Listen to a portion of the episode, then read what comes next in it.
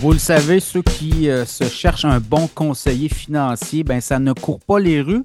Mais, mais, le podcast Cachemire de Reculant devant rien, on vous a négocié une consultation gratuite avec Frédéric Turcotte, conseiller financier. Comment ça va, Frédéric? Salut, bien, oui, ça va. Les journées sont bien occupées, ça va. Ouais, 2024 parti en chapeau de roue. euh, les marchés boursiers euh, qui hésitent, on peut dire comme ça. On a eu quand même une très bonne année 2023, là, euh, quoi, 24% sur le SP, 40, plus de 40% au Nasdaq. On va prendre euh, les, bonnes nouvelles quand elles arrivent. Puis je pense que 2024 là, pourrait être aussi une très bonne année, mais peut-être plus des, des petits mois de turbulence. Mais là, dis-moi quelque chose. Les gens qui euh, veulent avoir euh, une consultation gratuite, ils doivent passer par toi, frédéricturcotte.com, et dire qu'ils nous ont entendu dire ça dans le podcast Cachemire. Voilà, hein, c'est ça? Oui, oui, ben, je leur pose la question quand je reçois un appel ou un email de, de- parce que s'ils proviennent effectivement de tes auditeurs, Pierre. Et puis, effectivement, je leur donne un avis sur leur placement. Et je peux regarder ça à haut niveau. Là. Puis, s'ils sont intéressés un peu dans ce que je propose et ce que je raconte avec toi chaque 15 jours, bien, ils peuvent devenir clients avec moi. Ça me fait plaisir. Ouais, les plateformes, là, c'est frédéricturcotte.com, sinon par téléphone, c'est ça? Oui, 418-681-8111 de poste 253 euh, ou F Turcotte à commercial pgroup.com pour euh, euh, me rejoindre par email. Oui, beaucoup de questions des auditeurs. Est-ce qu'il est trop tard pour placer de, de l'argent dans le marché?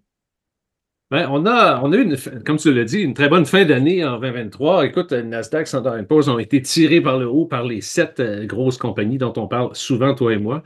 Euh, Est-ce qu'on est dû pour une correction? Euh, je pense qu'il faut placer un peu les choses dans le contexte. Oui, ça a monté en fin d'année, puis même janvier, le début de l'année a été quand même assez intéressant.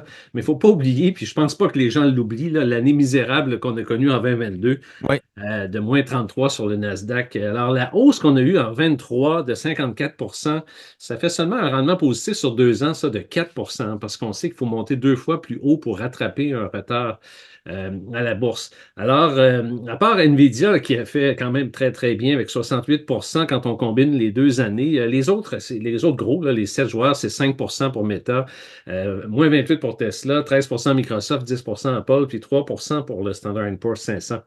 Donc, la moyenne des huit plus gros titres, là, si on ajoute Netflix dans les, aux sept magnifiques, mais on est à peu près à 4,6% de rendement. Donc, une fin positive de l'année, mais on n'a pas rattrapé nos retards. Et euh, on a encore de la place euh, pour bouger. Et on sait que le contexte peut être très favorable. La baisse des taux éventuels va faire en sorte que les gens vont être capables d'emprunter davantage, les entreprises aussi. Euh, la, quantité astronomique d'argent qui est dans le marché monétaire encore, et là, il y en a encore eu dans les deux dernières semaines, encore un peu plus, de, rajouter, beaucoup plus même de rajouter. Donc, on peut voir que cet argent-là, un jour, quand elle va rentrer dans le marché, bien, elle va, les gens vont acheter des, ac- des actions, les institutionnels vont acheter des actions, les particuliers aussi, et des obligations. Et quand il y a des acheteurs, bien, ça fait monter le marché. Alors, euh, Ouais, puis il ne faut pas oublier, l'an passé, là, quoi, 24% sur le SP 500, je pense qu'il y a eu, de mémoire, là, il y a eu une ou deux corrections. C'est-à-dire que le marché a baissé de 10% avant de remonter. Fait que, que ça brasse puis que ça remonte, c'est des choses qui sont euh, comme le cours des choses. Là, exactement. Dans les dernières années, c'était pas mal ça qui, qui est arrivé. Là. Oui, c'est ça. On peut, on pourrait toujours se dire, bon, on regarde la bourse en fin de journée comme on le fait présentement. Aujourd'hui, ça baisse un peu, mais c'est seulement des instantanés de la réalité de la bourse et c'est sur le long terme qu'on voit les tendances. Et puis la tendance de la bourse, ça a toujours été positif, à part des, des, baisses momentanées comme 2022. Mais je pense que le- on peut considérer l'année assez positive, même s'il y a des petits relents d'inflation qui restent encore au Canada. L'inflation fondamentale, les loyers les maisons sont encore, euh, c'est encore très, très cher. Alors, tout ça, c'est les salaires aussi, ça fait des pressions énormes sur l'inflation. Donc, euh, on attend ces baisses de taux-là, mais euh, je pense que le climat, quand même, pour les pro- la prochaine année va être positif. Enfin, la prochaine année, oui, en 2024, on- ça devrait être assez positif. Ouais, ben, année électorale aux États-Unis, là, n'oublions pas, il y a des bûches dans le foyer là, en masse.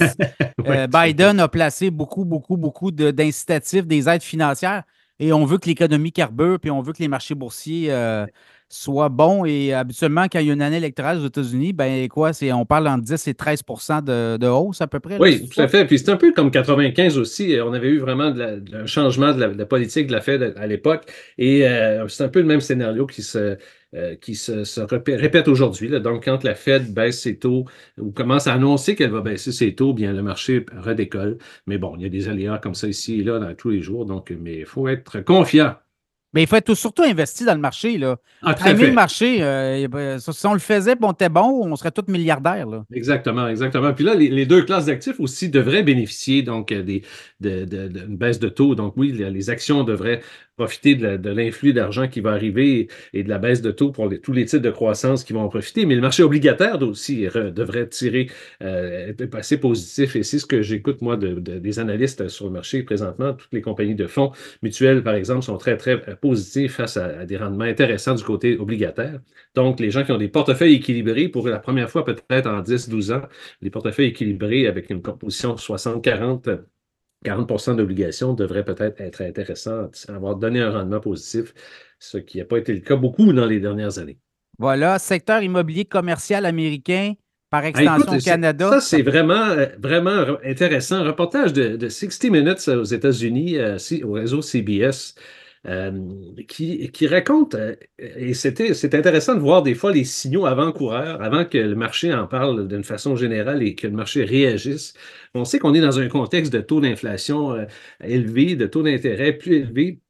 Et le marché immobilier, et là, ils sont, ils sont, allés étudier un peu la question à New York, qui est vraiment la capitale du secteur commercial oui, immobilier. Ah oui. Puis carré coûte cher à New York.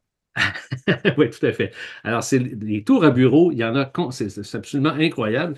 Alors, il y a présentement 1,5 trillion de dollars de prêts qui viennent à échéance dans les deux prochaines années, donc en 24 et en 25. Alors, ce qu'on constate à New York, comme on le constate dans nos villes, dans nos édifices à bureaux, c'est que les employés sont plus là. Et en termes d'espace de superficie, c'est presque 100 millions de pieds carrés d'espace libre à New York. Alors, c'est l'équivalent de 30 tours de l'Empire State Building, qui est un très gros building à New York de bureaux. C'est gros. Alors, ça fait de l'espace au pied carré euh, incroyable qui, doivent, qui, sont vides maintenant. Alors, les, propriétaires de ces édifices-là, en retournant à la banque, puis on sait que dans l'immobilier commercial, tu retournes à la banque refinancer ton prêt à chaque deux ans environ. Et euh, dans un monde post-COVID comme on est, alors, euh, les immeubles ont perdu 40% de leur valeur. Alors, ce 40 %-là, ça, c'est de la mauvaise dette que les banques américaines vont devoir récupérer. Alors, le, propriétaire d'un immeuble va devoir dire, écoute, il faut que je réemprunte, mais ma valeur vient de baisser de 40